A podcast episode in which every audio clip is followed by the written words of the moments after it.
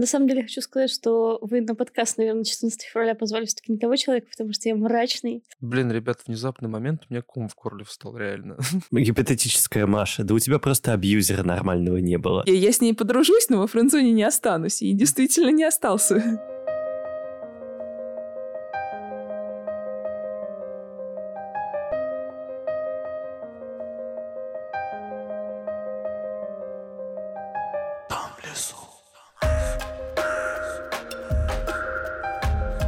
Всем привет, котики-домочадцы! С вами подкаст «Дом в лесу» и мы его ведущие Дафна. Зак. И мистер Лис.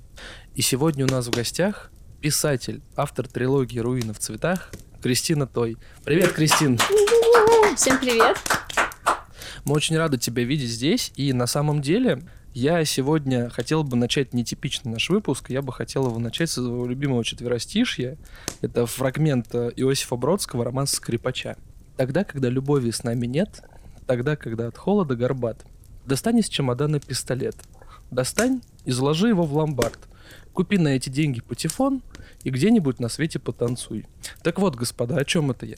Сегодня мы будем говорить про любовь, потому что выпуск выйдет буквально за две недели до Дня Святого Валентина, и все дышит любовью, и все уже в предвкушении, и классно. Новый год давным-давно прошел, и хочется чего какого-нибудь праздника, а тут День влюбленных, и вот это все. Мне очень нравится, на самом деле, вся эта атмосфера. А как у вас ощущение от Дня Святого Валентина, ну, если не секрет? Для меня и для моей какой-то внутренней культуры это всегда был какой-то немножко чужеродный такой праздник, но лишний повод сделать что-нибудь приятное и прикольное. Вот. Но как-то особо я никогда не жил в ожидании него, и, по-моему, несколько раз я про него вообще точно забывал. Ну вот я согласна с Лисом, да, потому что этот праздник, мне кажется, у нас в культуре не очень хорошо приживается, несмотря на его адское насаждение внезапно, да. Вот, но я помню, что несколько лет э, подряд, уже очень давно, а я где-то нагуглила, что 14 февраля тоже день умалишенных, и кажется, я отмечал его. Ну да, в Германии, кстати, по-моему, день умалишенных празднуется 14 февраля, а в Японии 14 февраля празднуется день голого человека. Какая вот. прелесть. Я думала, сейчас каждый день кишок. Выбери, выбери своего бойца, либо ты умалишенный, либо ты голый человек. День как бы. умалишенного, влюбленного голого человека. Мне Отлично. Отлично. Крис. На самом деле хочу сказать, что вы на подкаст, наверное, 14 февраля позвали все-таки не того человека, потому что я мрачный персонаж. Я помню, как в детстве мне отложился перевод истории этого праздника э, на английском языке. Мы переводили текст. История праздника 14 февраля. И, в общем-то, был такой товарищ, как Святой Валентин, которого убили за то, что он запрещено было из-за войны в государстве браки заключать, потому что тогда солдаты не хотели идти воевать, хотели оставаться семьей, да. И он тайне женил людей, за что его и повесили, и, или казнили. Не помню, какой способ убийства его ему выбрали, но, в общем-то, он стал святым, и празднуется день 14 февраля, как День памяти Святого Валентина, который нарушал Вопреки закон. всему, Да, да. да, да. Ну, долгое время я очень часто об этом задумываюсь до сих пор. Какие разные способы и причины, чтобы лишить одного человека жизни люди придумывают, и это было очень грустно. Поэтому 14 февраля я обычно тоже вспоминаю эту историю. Тут на самом деле все зависит от восприятия человека. Я считаю, что может быть кому-то этот праздник радостный, когда там делают предложения, когда там идут в ЗАГС. Э, 14 февраля, кстати, по-моему, ЗАГС в какой-то год стал выходным днем, потому что браков стало как-то супер много в этот день. А для кого-то, вот как для Крис, какая-то, я не знаю, можно сказать, дань. Ну, это грустный просто момент, и мне всегда нравится узнавать историю какого-то праздника. А на самом деле ты прав, потому что праздники — это именно то, что мы закладываем в них, и до определенного момента я не очень их любила, но сейчас, когда у меня начинается более самостоятельная жизнь, я понимаю, что праздники действительно объединяют семью, и это какой-то повод не то, чтобы мы в другие дни должны еще порадоваться и полюбить друг друга, но и в этот день, как бы, если ты человека любишь, он не будет для тебя каким-то отягощающим. Это будет еще один день, чтобы порадовать свою вторую половинку. Это как лишнее напоминание такое. Ну, это правда, кстати. Ребят, а что вообще, в принципе, для вас означает любовь? Испытывали ли вы реально это чувство? И если испытывали, то как вы это описываете? Ну, любовь это очень такое, мне кажется, многогранное понятие, потому что а вот, а вот я сейчас задумался, я сначала хотел сказать, что все очень зависит от объекта любви, назовем это так, да, потому что там, ну, любовь можно испытывать к человеку, к работе, там, к любимому человеку, к родителю, э, да, там, к питомцу, и это все, казалось бы, разная любовь, да, если как-то ее разбирать. Но на самом деле я недавно пришел к мысли, что вообще э, дружба и любовь очень близкие понятия. Да, у них очень близкая какая-то химия, просто, ну, мы как-то социально немножко разделяем эти понятия. У них разные социальные функции, назовем это так. Но я, наверное, хочу сказать, что я испытывал настоящую любовь и к человеку, и, наверное, к делу, который я люблю, потому что это тоже на самом деле достаточно такая глубокая химия. Я уже не помню, кто сказал про то, что если ты хочешь не работать ни дня в своей жизни, нужно найти дело своей мечты и какое-то или какое-то хобби, на котором ты, которое ты сделаешь своей работой. В общем-то, у меня тоже есть такое хобби, привет, ребята, мы пишем подкаст, отлично. Вот, поэтому, но это все тоже делается по любви. Мне кажется, что если ты не испытываешь любви к человеку либо к делу, которое ты делаешь, то из этого может выйти полная чушь. Ну, как по мне, я считаю. Расскажи, как ты любишь подкаст, когда монтируешь его в 12 часов ночи. На самом деле, даже несмотря на то, что иногда у меня монтаж занимает гораздо больше времени, чем все остальное, я все еще люблю то, что мы делаем. Ну, типа, ничего не поменялось, все отлично. Я не досыпать не люблю. Вот с недосыпать у меня не любовь, как бы, к сожалению, а все остальное мне очень устраивает. В общем, не тот кофе у меня в целом написано про любовь. И это очень странная книга, потому что не планировала ее писать. И я довольно закрытый человек в эмоциях, своих мыслях и так далее, потому что мне было, ну, сложно всегда их выражать. И не тот кофе у меня получился очень откровенной книгой, где про любовь я тоже рассказываю, рассказываю о ней очень прямолинейно свои мысли, которые заключаются в том, что любовь — это когда ты осознанно ставишь приоритеты другого человека выше своих. Более того, в этом случае ты получаешь ну, удовольствие от того, что ты это делаешь. Ты не уступаешь, потому что так надо. Ты уступаешь, потому что ты сам этого хочешь, и ты от этого получаешь удовольствие. И это должно быть взаимно. И только в этом случае, ну, как бы это будет комфортный человек, с которым тебе захочется остаться. Это касается и дружбы, это касается и семьи. В семье может быть не любовь, и это не значит, что это правильно. В дружбе дружба вообще не может быть без любви. Да, она другая. Но ты все еще ставишь приоритеты другого человека выше своих. Есть границы определенные, да, социально разные. Вот тут я с тобой согласна. Понятия, разные границы, но тем не менее у любви один и тот же механизм. И это, ну, скажем, он у меня такой. То есть я для себя сделала так, такие выводы. На самом деле есть очень много психологических всяких выводов о любви, таких как что язык любви существует, кто-то привык э, там уделять время кому-то, да, и для него это его, ну, язык любви. Для меня, реально, как для упертого человека, ставить э, свои интересы как бы после интересов моего объекта любви, это большая любовь. И для меня это много значит. Возможно, кто-то ну, будет со мной не согласен. Именно потому, что у нас разный язык любви будет. На самом деле, да, как будто бы забота другого человека и правда. Если это очень большая любовь, прям настоящая, то и правда так и происходит. Ну, то есть механизм такой и есть. Я думаю, что тут в целом, Кристин, я с тобой абсолютно согласен. А какой у вас язык любви? Для меня язык любви — это элемент какой-то внимательности к твоему объекту обожания. Это работает и в дружбе, это работает и в отношениях, и в каких-либо других взаимосвязях с людьми, которые так или иначе близки. Банально спросить у человека, написать, когда ты доедешь домой. Вот это уже внимание, вот это уже какой-то язык того, что человек тебе не безразличен. Я тебе не безразлична, спасибо, это очень мило. Да, да, внучка. Такие вот базовые штуки, которые, наверное, не каждый понимает, но они вот существуют, и да, вот это для меня своеобразный язык любви. Но не только в этом, а в чем еще я, наверное, подумаю, потому что на самом деле я сейчас так сходу с лета ты не скажу, потому что, ну, я могу проявлять симпатию к человеку по-разному. Вот как по-разному, ну, все зависит от ситуации. Давай я еще на предыдущий вопрос отвечу. Я успела посидеть, подумать. Вот про то, что в принципе для нас любовь, да? Вот если представить, допустим, все люди, они же мыслят по-разному, да? Если представить, что там в голове какие-то шестеренки, которые у каждого из 8 миллиардов крутятся по-разному, то для меня человек, например, которого я люблю, это человек, у которого так интересно работают эти шестеренки, что я прихожу в дичайший восторг постоянно. И будь это там мой любимый, будь это мой друг.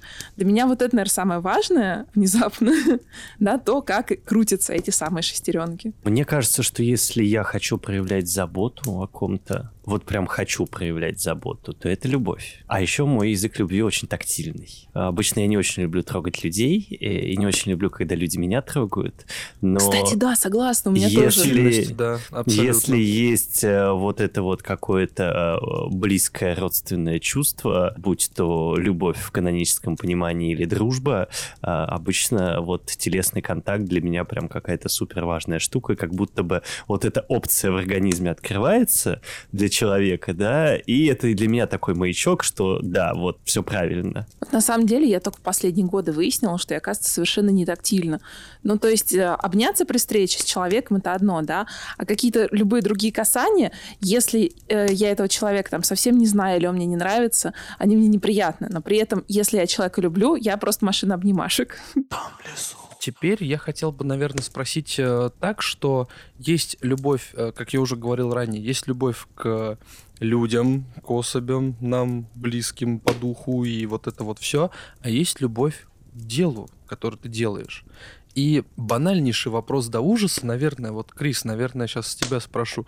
Вот как ты думаешь, почему творчество без любви — это полный отстой? Творчество, мне кажется, вообще основано на чувствах.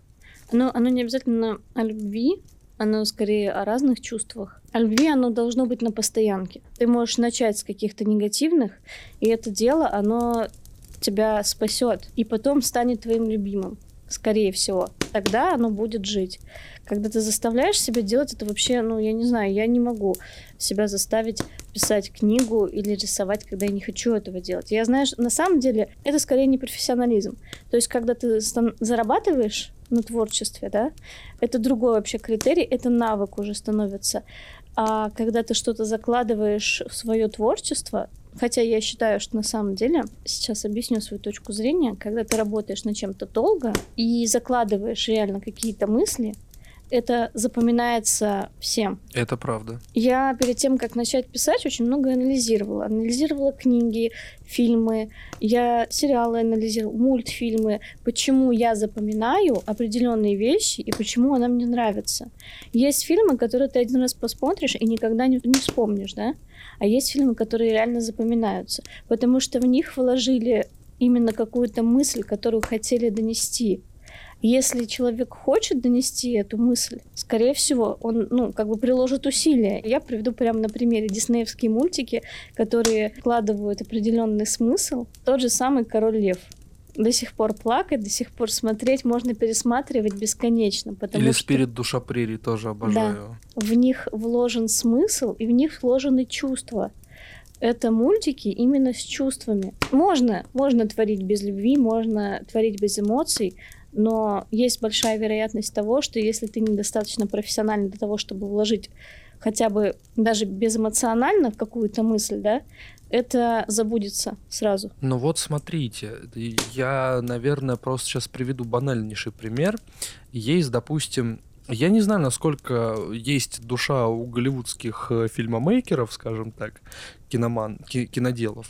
А, но Все как... они от дьявола, нет у них души. Но, смо...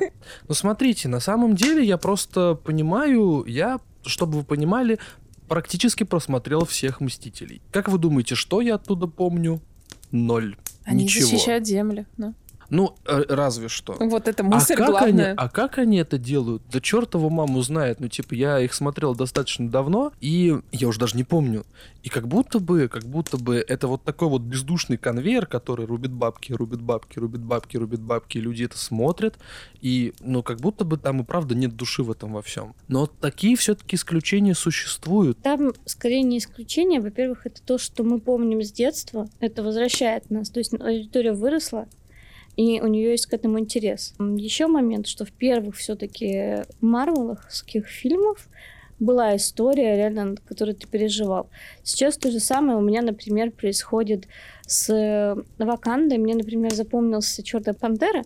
Мне запомнилось, потому что там очень интересные взаимоотношения брата и сестры. Там очень интересная сестра, то есть яркие персонажи. И именно их взаимодействие меня, например, зацепило.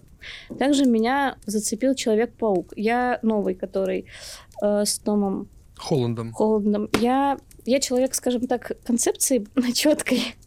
И для меня сначала было тяжело воспринимать маленького Человека-паука. Это не то, что я видела в детстве, да. Потом начали проводить параллели, что-то разные вселенные, и очень здорово, потому что реально, когда сделали разные вселенные, а не одного второго паука, да, тогда это реально стало восприниматься уже интересней.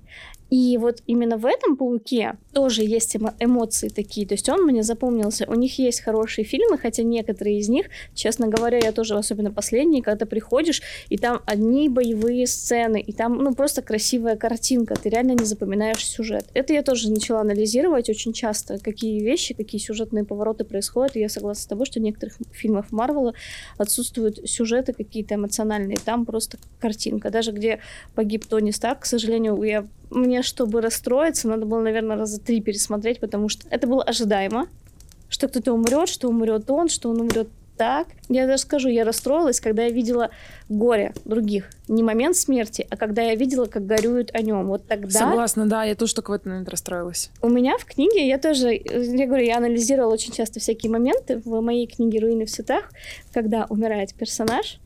А, он умирает довольно быстро. Он во-первых, умирает быстро, во-вторых, это очень трогательное и очень тяжелая, как будто бы вот по ощущениям смерть, ну, то есть она оставляет какой-то осадок. Э, изначально я перед этим я подогрела то, что ее пропажа, спасибо, спойлеры, да, она вызывает тревогу. То есть человек переживает за другого человека.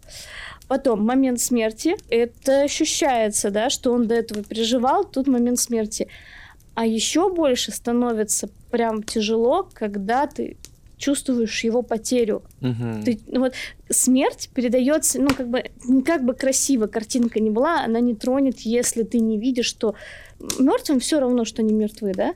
Всегда страдают живые, которые о них помнят. И вот это человек, читающий, всегда почувствует. Я пошла с этой стороны. И именно вот здесь, в Марвеле, тоже, когда умер Тони Старк, это было, скажем, очевидно, а вот когда о нем начали тосковать, ты почувствовал это. На самом деле это очень реалистично как быстро мы перескочили с темы любви на тему смерти. Мне очень нравится. Да, мне кажется, они все равно как-то бок о бок идут в ну, каких-то Ромео и. Джульетта там, да-да-да. Да, да, да. А, но это, правда, достаточно реалистичная концепция сюжетная, потому что, допустим, я вспоминаю, как я, ну, в реальной жизни проживал там опыт э, чьей-то смерти, и действительно, вот сам момент смерти, это такая маленькая и самая первая ступенечка, которая на самом деле, я сейчас, может быть, прозвучу достаточно цинично, но проживается достаточно легко на фоне вот тех переживаний, которые ты испытываешь, когда видишь горе других людей, и вы вместе начинаете вариться вот в этом котле. Слушай, на самом деле, когда умирает близкий человек, достаточно близкий, чтобы ты занимался всей бюрократией, которая после его смерти следует, ты как будто бы в ворохе общих дел горе-то вообще ты не замечаешь. Потому что, ну, типа, ты ладишь дела, ты решаешь проблемы, вот это вот все. А потом, когда все заканчивается, на тебя накатывает, и накатывает, как правило, волнообразно таким большим цунами, который накрывает тебя просто не то что с головой, тебя накрывает в два твоих роста, накрывает достаточно сильно, что ты потом просто лежишь, в какое-то время в апатии, в горе, и просто ну, у тебя руки опускаются максимально. То есть ты сделал все, что нужно, ты выжил себя, и потом у тебя есть какое-то время на осознать, что вообще, блин, произошло. А ну знаешь, на чем завязано? Я тоже замечала это, что ты... Наша жизнь, это ты утром проснулся, вечером лег спать, да? Ну, утрируя мы ведем какой-то комплекс определенных действий, к которым мы привыкли. И в череде этих вещей человек для нас, который рядом, он становится чем-то обыденным. Не в том плане, что мы, мы к нему привыкли. И мы замечаем его смерть в тот момент, когда мы садимся в тишине, а его нет. Это правда. Потому что все оставшееся время ты можешь думать, что мы слишком заняты, чтобы встретиться, ты забываешь об этом. И только когда ты садишься и осознаешь вот эту суету, которая прошла, и ты остался один в тишине, тогда тяжело. Поэтому очень многие, да, очень многие пытаются нагрузить себя работой и попытаться не замечать этого, что этого человека просто рядом нет. Блин, ребят, внезапный момент, у меня ком в горле встал, реально. Я несколько представил себе всю эту картину, и, ну, что-то как-то прям не по себе становится иногда от таких представлений. Знаешь, это как, мне кажется, с, вот, с психотерапией, да? Все из-за меня. Типа, не, все нормально, почему? Вот, э, типа, когда ты действительно там проживаешь э, все эти штуки, проходишь их, проходишь через все вот эти вот этапы потери человека. Как-то в какой-то момент наступает вот этот этап, когда об этом становится говорить просто. Но для этого нужно хотя бы раз пройти эту историю, да. Это, Это не значит, правда. что там, да, потом ты такой теряешь людей, ну да и хрен бы с ними. Нет, конечно.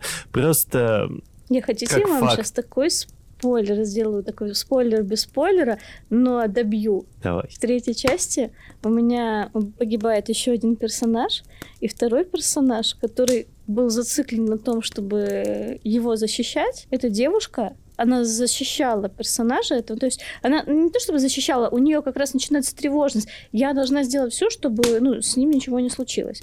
Он погибает очень неожиданно. И психология срабатывает так, что после этой всей ситуации, когда она засыпает, ей кажется, что это было сном. И она просыпается, пытается его найти, ищет телефон, там от него смс смотрит, где он, спрашивает, а его нет. И вот это вот осознание, что это не сон, это очень болезненно. Это очень больно, это очень бьет, да.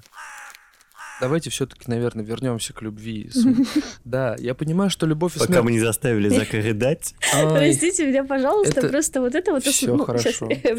Это моя основная часть. Грустить и вот анализировать именно какие-то эмоции людей.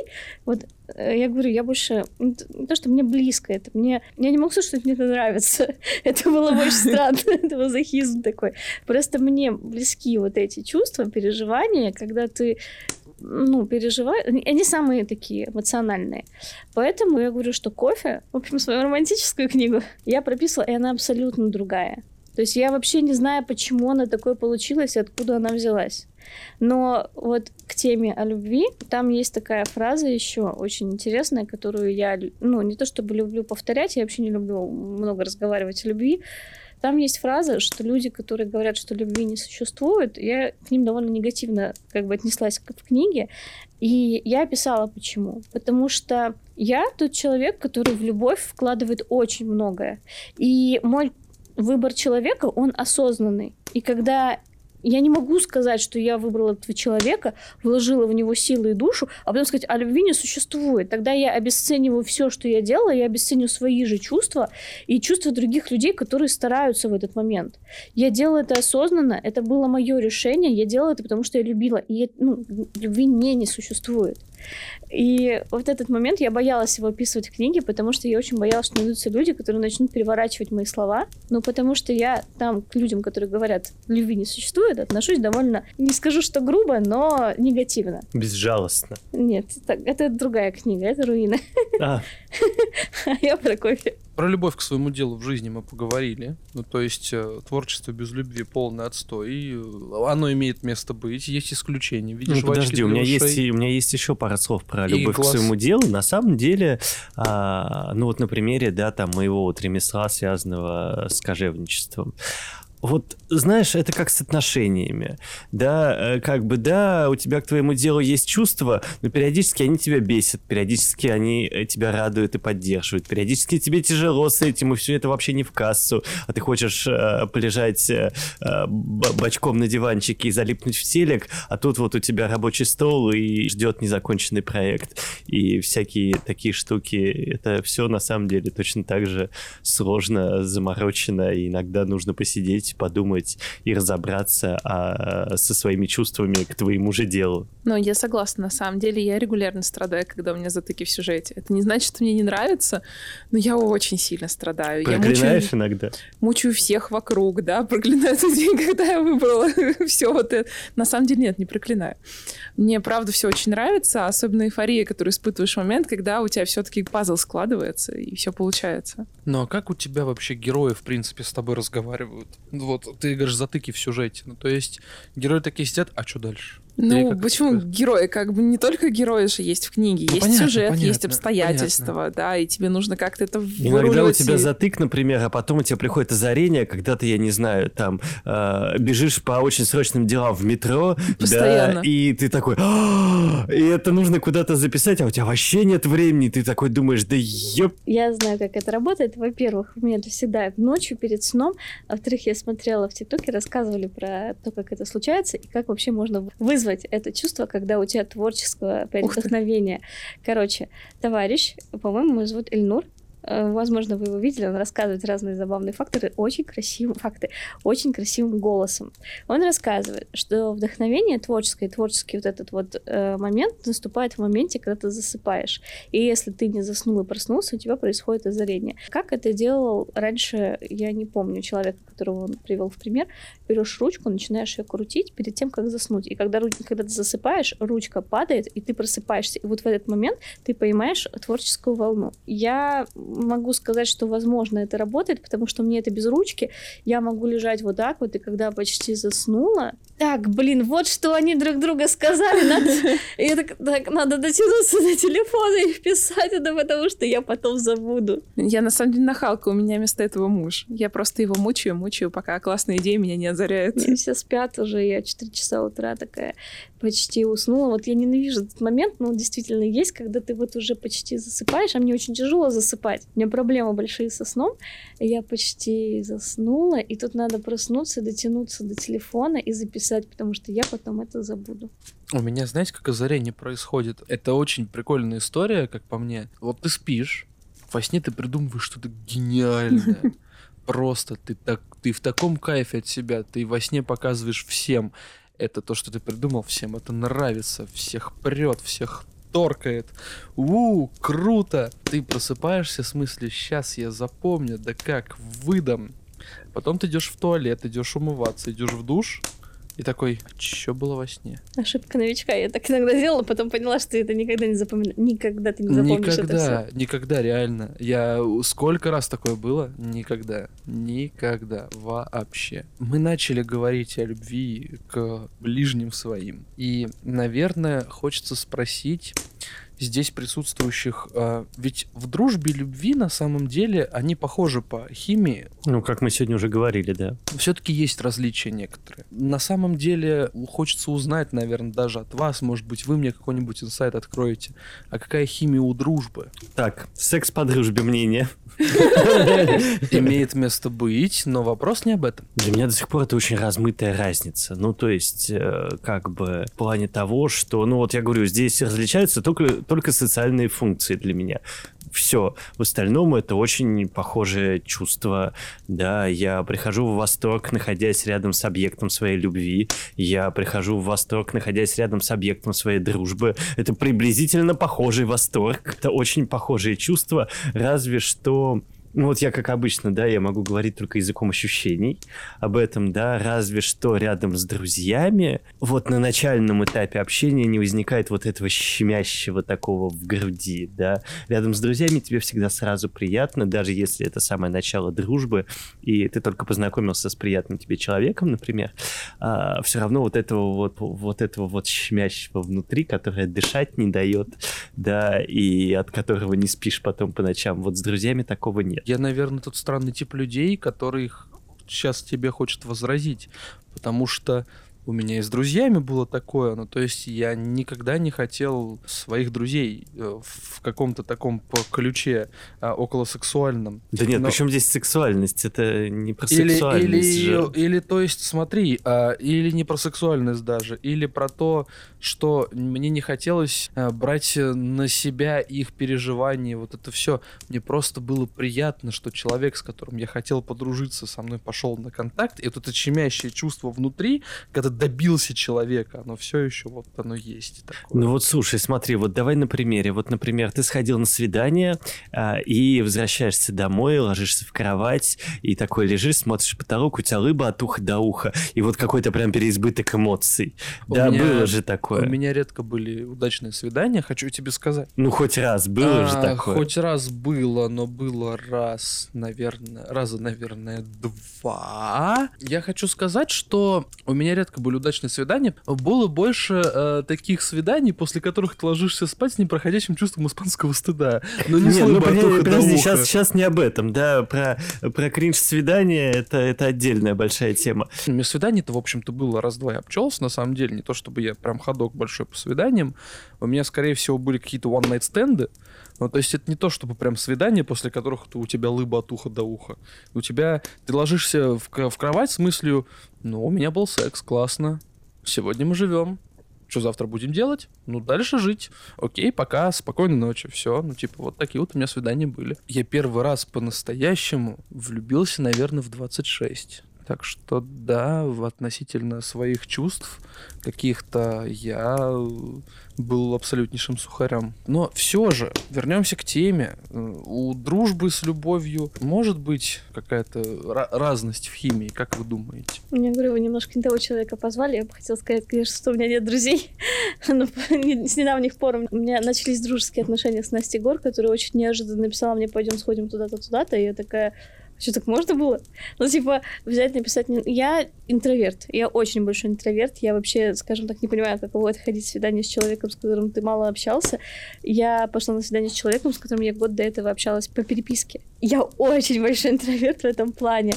И когда мы начали общаться с Настей, и она такая, поедем, съездим куда-нибудь, типа посидим, я не могу дружить с людьми со своей стороны, потому что у меня тоже нет в этом опыта, нет э, таких личных границ, которые я могу воспринимать. У меня были дружеские отношения в подростковом возрасте, и они были довольно грустные, потому что когда у тебя общие интересы с человеком, да, ты хочешь с ним дружить, а он говорит, что ты за ним повторяешь. О, знакомо. Да, вот. И, в общем, мы подружились с этой девочкой в конечном счете, но я перед этим услышала очень много нехорошего в этом, в этом формате, да.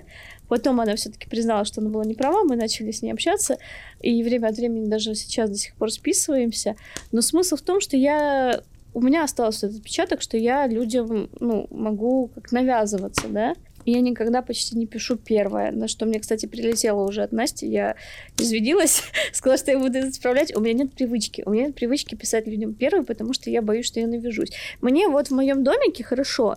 У меня, ну, я говорю, нет такого. Я с Настей встречаюсь, ну, не прям каждый день, да, у меня нет такого, у меня нет потребности с ней встречаться каждый день, а вот с человеком, с которого я люблю, мне надо его видеть каждый день. Я вот сколько я с моим мужем в отношениях, у нас, э, наверное, был только вот один момент, где мы не виделись там два дня, потому что ему надо было на два дня раньше уехать из-за работы, да, все. Я с ним 24 часа, там, на 7, ну, как бы работа, да. Все оставшееся время мы постоянно всегда что-то планируем вместе. Но а с друзьями у меня такой потребности нету. И я говорю, это все еще связано с тем, что я долгое время вообще была очень скрытым в себе человеком. И, ну, тут я мало что могу подсказать. Я описала прекрасные дружеские отношения тоже в своей и одной, и второй книге, в третьей тоже.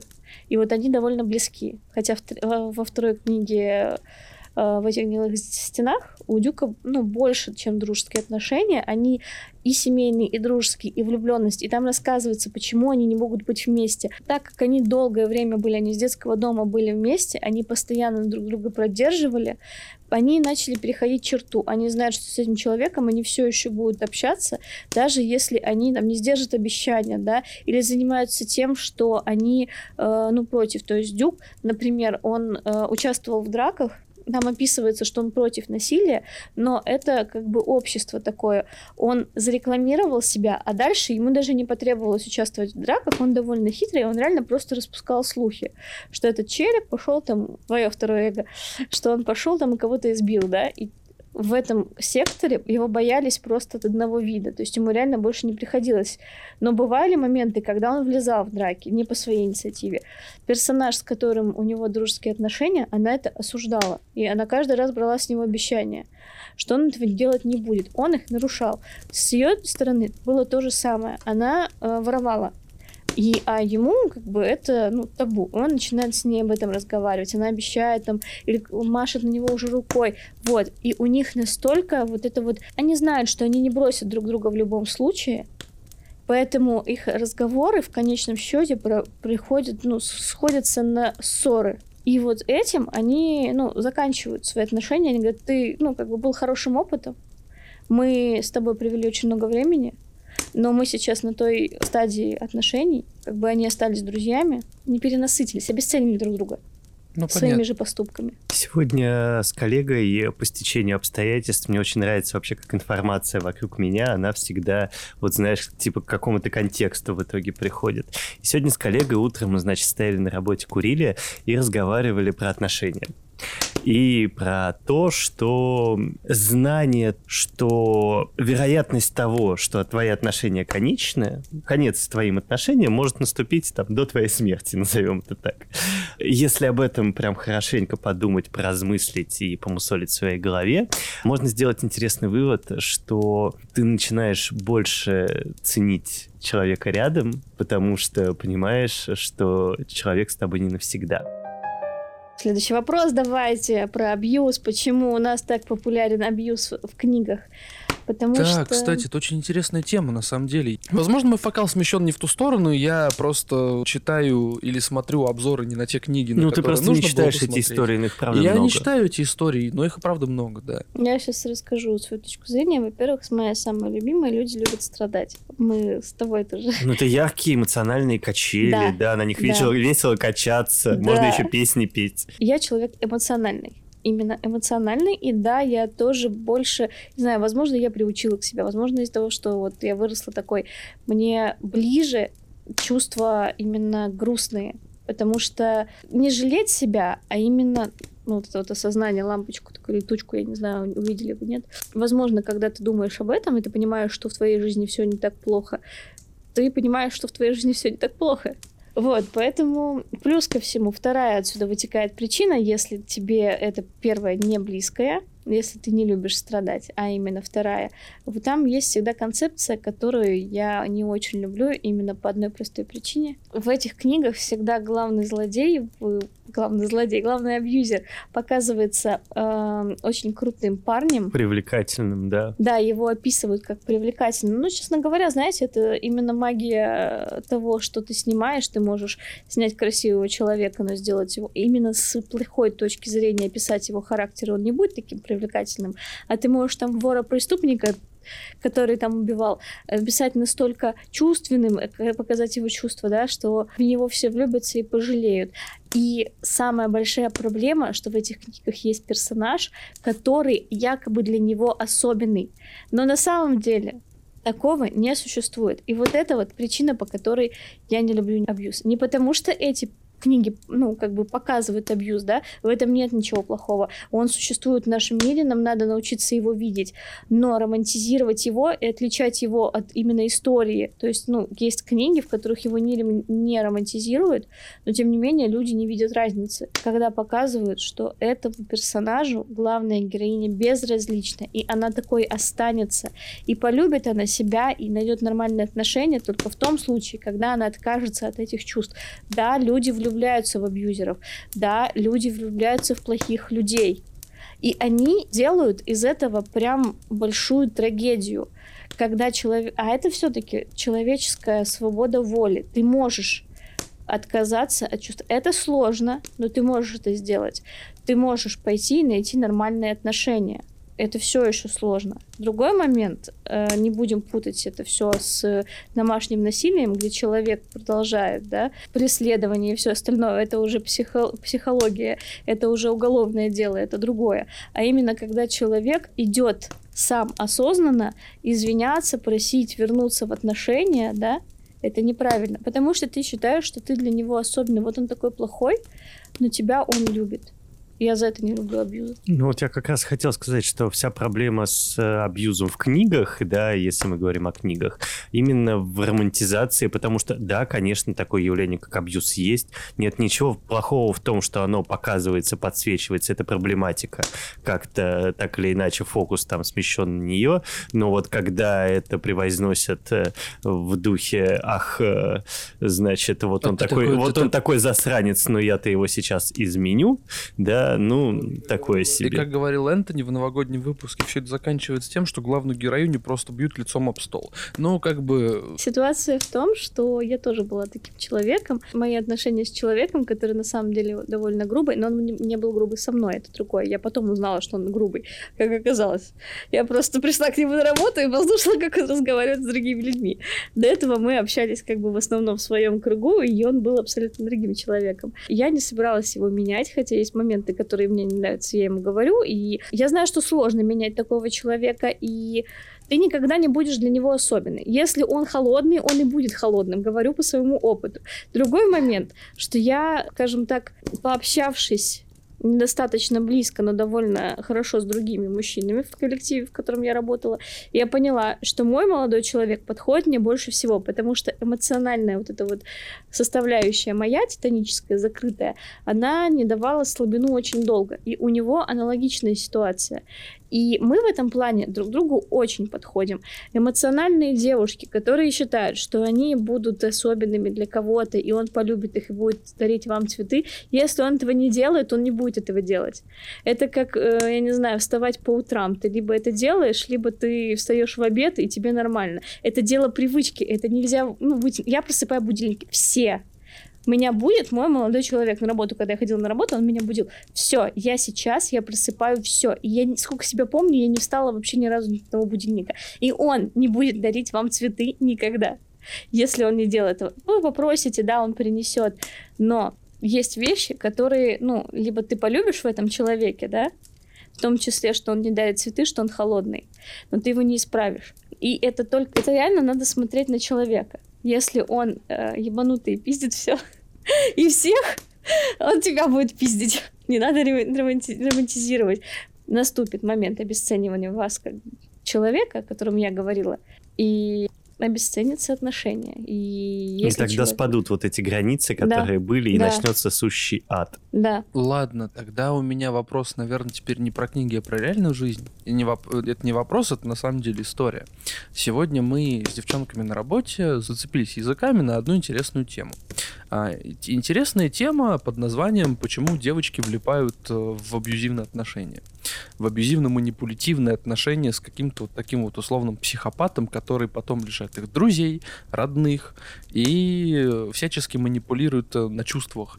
И они не способны, условно говоря, головой своей дойти до того, чтобы просто развернуться, уйти, хлопнув дверью, потому что по факту у тебя ни друзей, ни родных, никого. Тебя оставляют одну, и тебе просто некуда деваться, ты остаешься с этим человеком. И почему, например, допустим, в начальных этапах некоторые люди не высекают таких вещей. Ну, типа, мне задали такой вопрос. «А почему? Почему? Почему?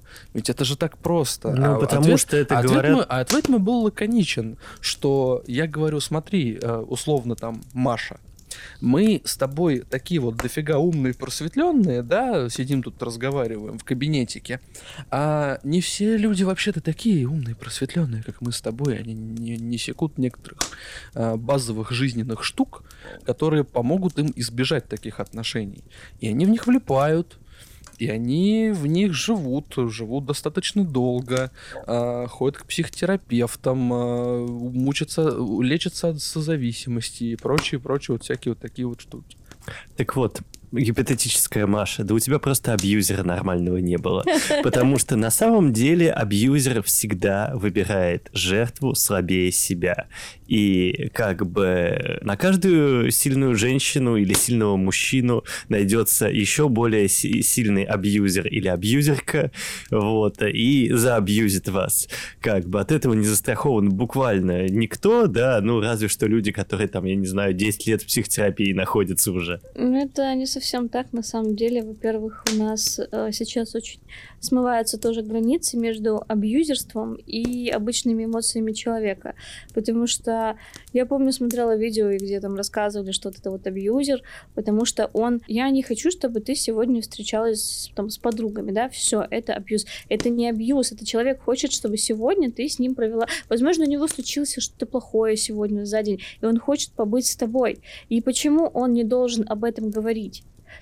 ты можешь, ну, как бы если это повторяется там время от времени, то да, там, или прямо запрет, это же обычные разговоры. Вот у нас стирается эта грань. Когда человек начинает говорить о своих эмоциях, да, что я бы хотела, чтобы ты со мной осталась, он запрещает тебе с нами встречаться, он абьюзер.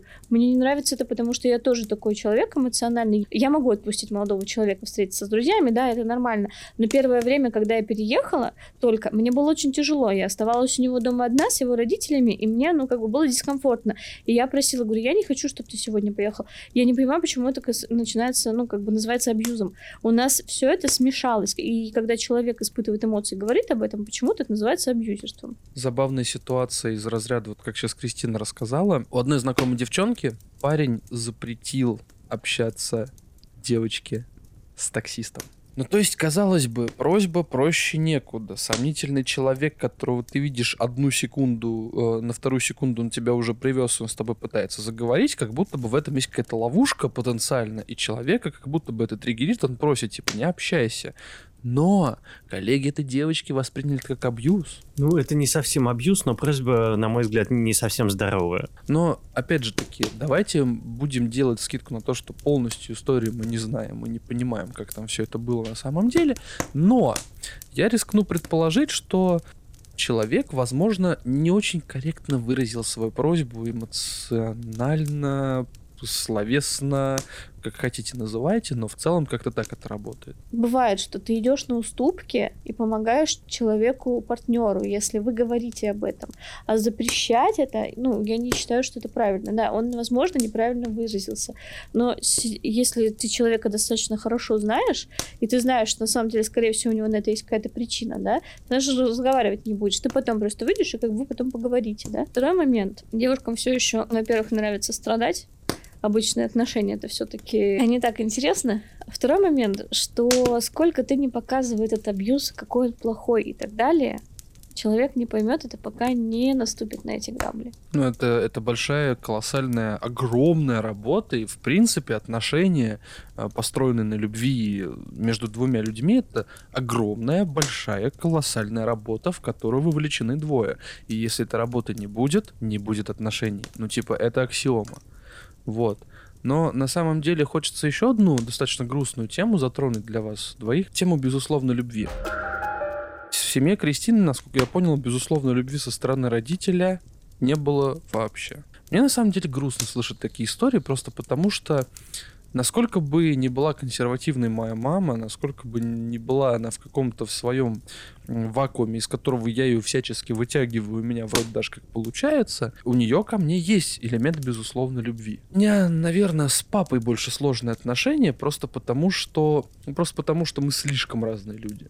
Ну, то есть, насколько у меня мама с подвижным и гибким сознанием, и настолько, насколько папа вообще ни туда, ни сюда и никуда. Просто я знаю, что и у Лиса грустная история в этом плане, и у Крисы грустная история в этом плане. Я не могу сказать, что моя история какая-то грустная, да, скорее вот уже там, ну сколько мне, почти 34 годика, да, я уже как-то э, стараюсь больше аналитически относиться, да, к своей семье, к нашим взаимоотношениям, плюс, опять же, там большой опыт психотерапии, семьи, на котором, естественно, половину этого опыта ты посвящаешь своим родителям, да, и вашим взаимоотношениям. Дело в том, что моя семья достаточно специфичная для вот нашей наших реальностей, да, нашей современности, потому что я ребенком этого не очень понимал, но считывал на уровне эмоций, а взрослым уже как бы мы прямо там поговорили с мамой тогда, и, в общем-то, все встало на свои места.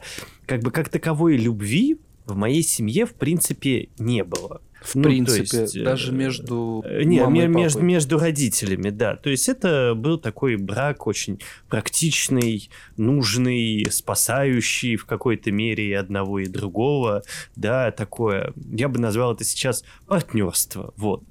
И двое, двое людей принимают решение, что они будут строить семью, и они строят семью. Тут скорее бы. подходит понятие мезальянс, но это речь, речь о каких-то да. там чувствах э, там не шло, конечно, конечно, мама говорит, что вот там лет в 50 она воспылала к нему чувствами, прожив с ним всю жизнь, но, ну, мне как-то сомнительно это с моей колокольни выглядит, хотя я не буду там подвергать ее чувства сомнениям. Возможно, возможно, твоя мама говорила про уважение, взаимоуважение, возможно, да, вот это там. чувство у нее воспылало. Но я, опять же, это моя фантазия, опять же таки. Ну, просто... тут, знаешь, как бы, опять же, моя мама очень закрытый человек э, на разговоры о чувствах, поэтому тут э, все клещами вытягиваешь, делишь и все делишь на два. А, вот. Поэтому я, на самом деле, с этого испытал потом уже во взрослом возрасте некоторые проблемы, потому что а, вот, вот этого опыта, вот этой насмотренности на то, как ведут себя влюбленные люди, прожившие долго вместе, у меня нет э, и не было, да, и поэтому мне приходилось там подросткам и уже там молодым взрослым придумывать на ходу, фантазировать, изучать, как как это, да, и как будто бы этот опыт заново постигать или придумывать что-то свое, хотя, в общем-то, это и неплохо, иногда разрабатываешь прикольные личные концепции на тему того, как устроена твоя семья, и у этого есть прикольные результаты. У меня есть что сказать, у меня ситуация специфичная, я воспитывался, как сейчас это не звучало бы в контексте современных реалий, однополой семьи, где была мама и бабушка, такая шуточка современная российская, вот. По рассказам мамы, бабушка очень скупа тупая была на чувство эмоций тактильность всегда. И достаточно грубо выстраивала свои личные границы в плане того, что мы очень редко обнимались, как рассказывала мама. Типа, как-то она очень редко меня целовала в лобик перед сном. И вот это вот все. А у нее, она младшая в семье была. То есть младшие дети не как будто бы должны быть вообще любимые, опекаемые. Вот это вот все. Такого не было. Ни со старшей сестрой, тетей моей, ни с моей мамой. И история в том, что когда-то, наверное, мама в своей жизни поняла момент в том, что у нее, наверное, такого не будет. И со мной она вела себя чрезвычайно по-другому. То есть она проявляла всячески ко мне тактильность, она целовала меня в лобик перед сном, вот это вот все. То есть это вот супер такие милые отношения, которые прошли по ошибкам мамы моей мамы. Ну и мама моей мамы тоже, когда я родился, она достаточно быстро оттаяла, потому что у нее родился внук, которому нужно давать любовь, и вот это все. Ну, то есть она стала чуть мягче себя вести с течением времени. А отца я не видел никогда родного, потому что у меня в два года, когда мне было два года, мама с папой развелись, и отчим у меня появился только в одиннадцать. Вот там у них с мамой какая-то любовь, и у меня любви никакой никогда когда ни условный, ни безусловный с отчимом не было, я его воспринимал как мужа мамы. Вел он себя отвратительно и пытался как-то меня воспитывать, конечно же, до 17 лет были скандалы, потом я уехал из дома на учебу, э, скандалы прекратились, а потом я уехал из дома, в общем-то, и вообще. Но сейчас мне все еще сложно с ним общаться, хотя даже несмотря на то, что я все-таки выстраиваю с ним какие-то свои границы, пытаюсь лишний раз с ним не контактировать, но все еще не выходит. Ну и, в общем-то, про безусловную любовь, я понимаю, что из-за того, что вот их поколение, оно такое как будто бы закрытое на чувства, на эмоции, на проявление, там даже ту же самую тактильность. А вот сейчас уже будучи взрослым, я понимаю, что безусловная любовь была и есть. Но ребенком-то я этого не чувствовал, потому что это как будто бы никак не демонстрировалось. Да, и, наверное, вот уже у взрослого меня есть некоторый голод на вот эти вот чувства, да, э, родителя к ребенку и всякое такое. Я тебя прекрасно понимаю, потому что я говорю, в подростковом возрасте я сейчас объясню ситуацию. Я очень, ну, когда ты смотришь со стороны, как это происходит, да, и ты знаешь, что не у тебя у одной такое. Это все притупляется. Это очень сильно притупляется, когда ты понимаешь, что, во-первых, это нормально. Я начала реально чувствовать, что что-то не так, когда я начала общаться с людьми, у которых в семье все хорошо. Этот друг, с которым я говорю, прям умилялась того, как он разговаривает с мамой. И недавно мне пожаловался тоже один знакомый на то, что у него гиперопекающая мама. Я такая, м-м, я твои проблемы. Я понимаю, что он объяснял какой-то момент, и он ну, рассказывал о том, что, представляешь, мне там было 22 года, я пошел на тусовку, не брал трубку, и мама за мной приехала. Мне было так стыдно. Я говорю, о, говорю, а мне мама раз, ну, раз в год звонит за день до дня рождения, просит мои деньги. М-м-м. Я понимаю, что для многих может быть гипер... Ну, то есть не обесценивание чужой проблемы — это плохо, но я говорю, ты научись ценить. Говорю, во-первых, твоя мама переросла очень криминальный период России, когда людей, ну, реально уходили из дома за хлебом и не приходили, потому что их вывезли в лес. Я говорю, ты не брал трубку, конечно, она переживает.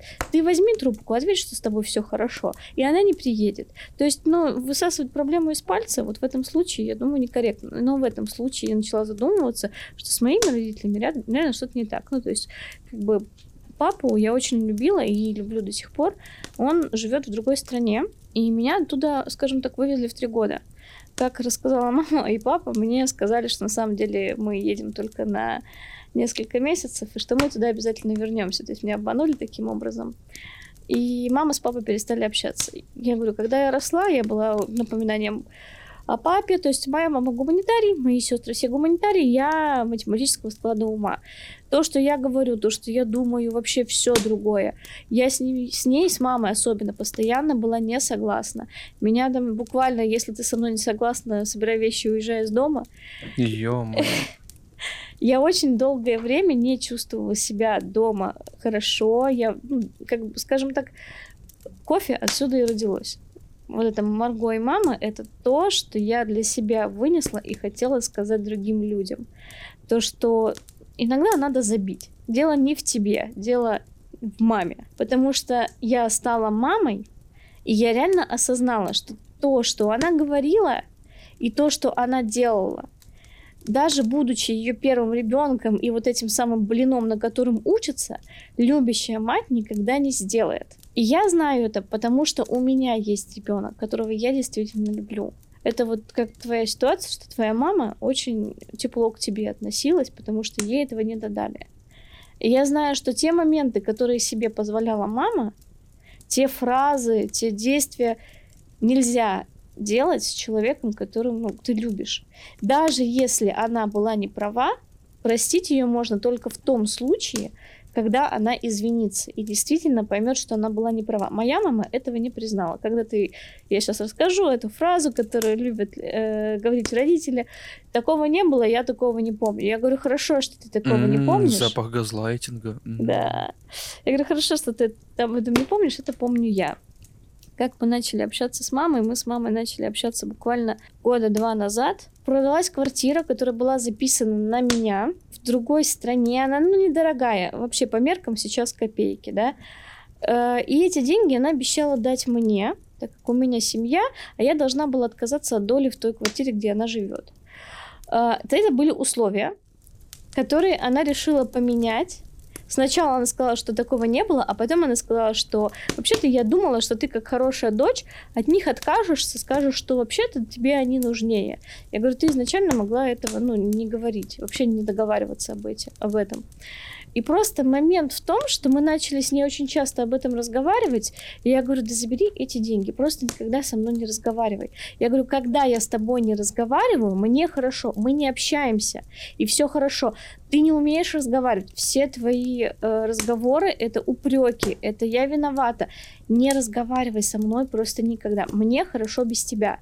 Человек поменялся очень сильно. Она реально осознала, всегда все ее разговоры начинались с каких-то претензий. Я общаюсь сейчас с ней два года, это абсолютно другой человек. И она абсолютно по-другому начала себя вести с моими сестрами. Потому что, ну, когда осознание того, что твое поведение, и она, возможно, возможно, с ней также разговаривал там, кто-то из людей, и ей приходилось это терпеть. А когда она осознала, что терпеть на самом деле не надо было, и что это была только ее инициатива, да, терпеть такого человека, она поняла, что, это, что я могу с ней не общаться.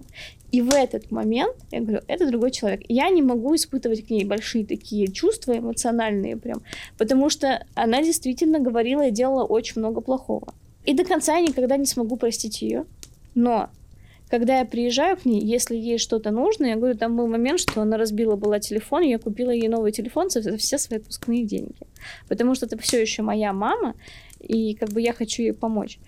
И после этого сестра мне говорит, мама говорит, что она чувствует, что она тебе не нужна. Я говорю, Ань, смотри, я уехала э, больше 11 лет назад. С тех пор меня, говорю, даже ни разу не поздравили с днем рождения нормально не дар... ну, даже не дарите подарки, она просит у меня денег. В чем проблема? Вот она мне звонит, говорит, дай мне 10 тысяч там, за день до дня рождения.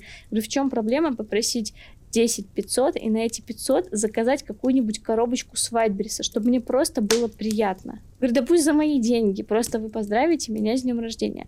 Я говорю, а я приезжала на в отпуск, в отпуск. Я говорю, купила ей дорогой телефон на все свои деньги. Как ты считаешь, ну, кто кому не нужен. Сейчас, в осознанном возрасте, я говорю, во-первых, я не знаю, почему меня это начало трогать. Я действительно начала, стала более эмоциональная. Это действительно пошли какие-то отголоски. В подростковом возрасте, я говорю, ты чувствуешь, что у всех такая ситуация, у всех проблемы с родителями, и ты обесцениваешь свои проблемы. Я говорю, я держалась прям реально кремнем, я была максимально безэмоциональным. И если честно, если вдруг мне надо будет пережить как бы жизнь заново, я ни за, ни за что не хочу возвращаться в свое детство. Я очень завидую людям, которые говорят, хочу вернуться в детство, да? Не я... хочу вернуться в детство. Не хочу. Я хочу вернуться в юность, в институтского. Там было классно. В детство не хочу.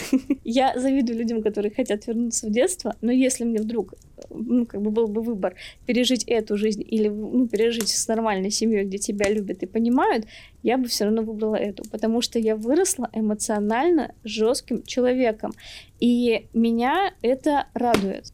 Это полезное качество, Да. оно очень нужно и очень выручает в жизни, это факт. Человек, которым я стала эмоционально, мне нравится.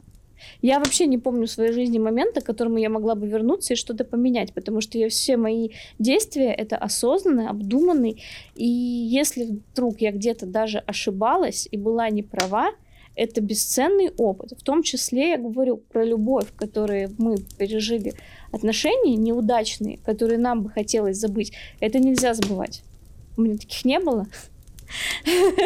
Но у меня были дружеские отношения, у меня была влюбленность, которую, ну, это тоже за счет, скажем так, маминых прекрасных действий. Я была очень очень низкой себе как бы самооценки, да, низкое себе мнение.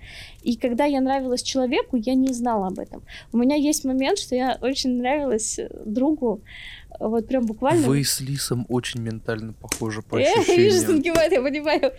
Я нравилась очень другу своему. Я узнала об этом, знаете, когда я сейчас расскажу. Я узнала об этом через три года, когда я рассказывала историю. Я, короче, он взял меня на спину покататься, и на него запрыгнул кот. И он, короче, а он очень высокий был.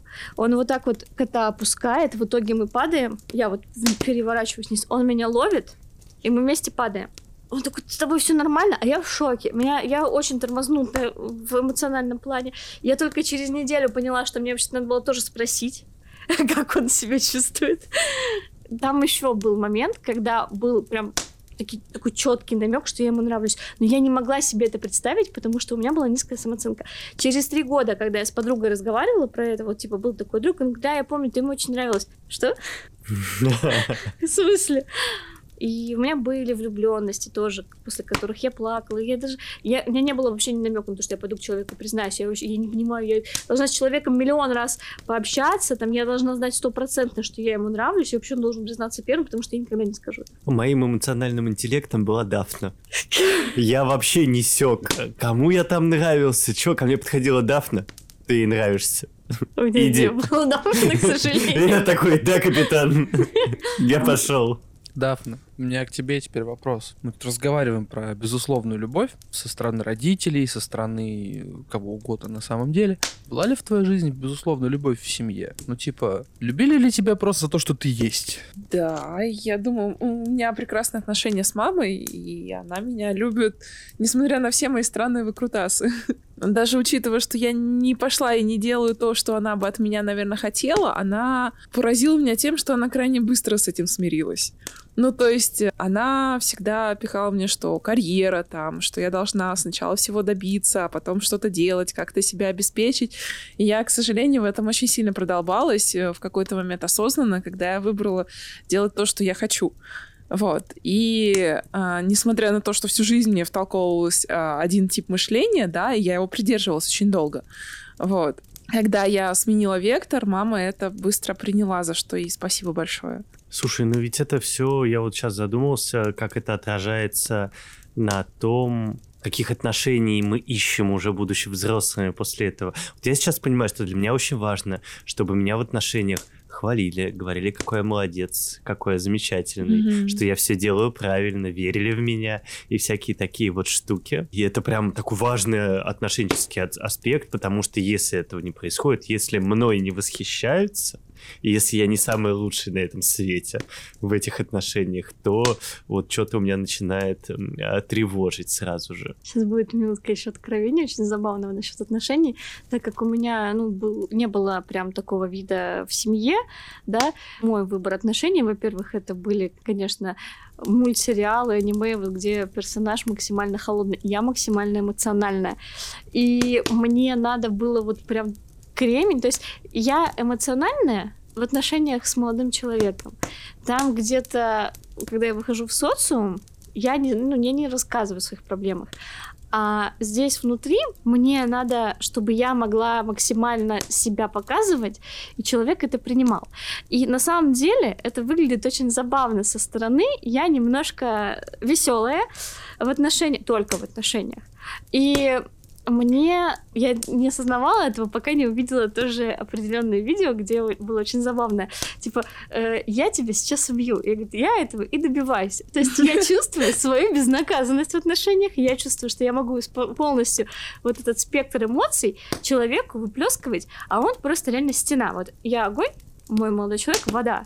Я искала максимально спокойного человека. Я восхищаюсь такими людьми, стойкими, эмоциональными, да, я так не умею именно в отношениях с человеком. В этом мы с ним похожи. То есть в социуме мы одинаково эмоционально укрепленные, а в отношениях, ну, ему, кстати, так нормально, я у него сколько не спрашивала, может, ты чем-нибудь со мной поделишься, может, что-то расскажешь. Нет, он просто не воспринимает, он воспринимает мир по-другому. То, что я считаю большим вот э, большой потерей, ему это да, лампочки. Вот. И я чувствую свою безнаказанность, что я могу в этих отношениях тоже делать, что хочу. Я могу пытаться его выводить, потому что он максимально спокойный.